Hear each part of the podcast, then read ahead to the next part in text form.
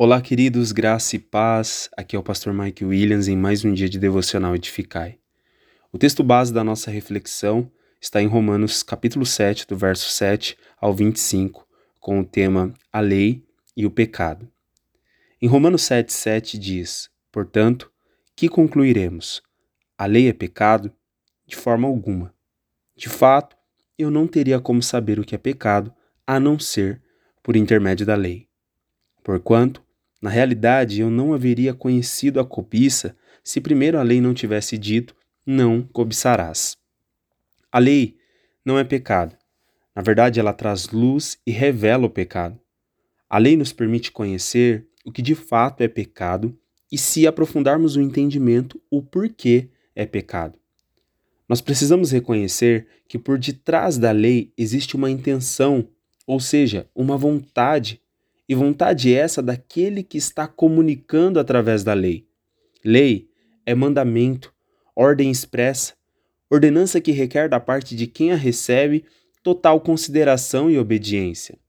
O verso 12 nos revela mais sobre a lei, de maneira que a lei é santa e o mandamento santo, justo e bom. O problema não está na lei e nem em quem a deu. O grande problema do mundo e da nossa vida se chama pecado e vamos descobrir o porquê. Repare no que o verso 8 diz: Mas o pecado, aproveitando-se da ocasião dada pelo mandamento, provocou em mim todo tipo de cobiça, porque onde não há lei, o pecado está morto. O pecado se aproveita da lei para suscitar desobediência em nós.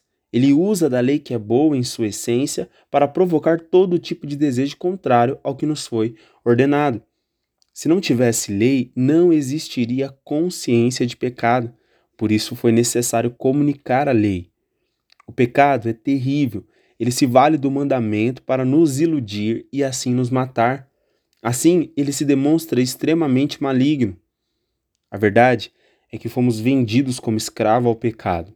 E em nossa limitação carnal, muitas das vezes nem compreendemos o nosso próprio agir porque o que queremos fazer de bom e espiritual dado pela lei que está em nosso íntimo da razão, não conseguimos. E sim, o mal que não desejamos fazer, esse fazemos com facilidade.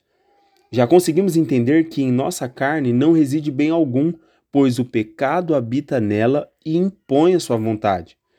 É por isso que o apóstolo Paulo, cheio do Espírito Santo, expressou: Miserável ser humano que sou e depois questionou quem me libertará deste corpo de morte.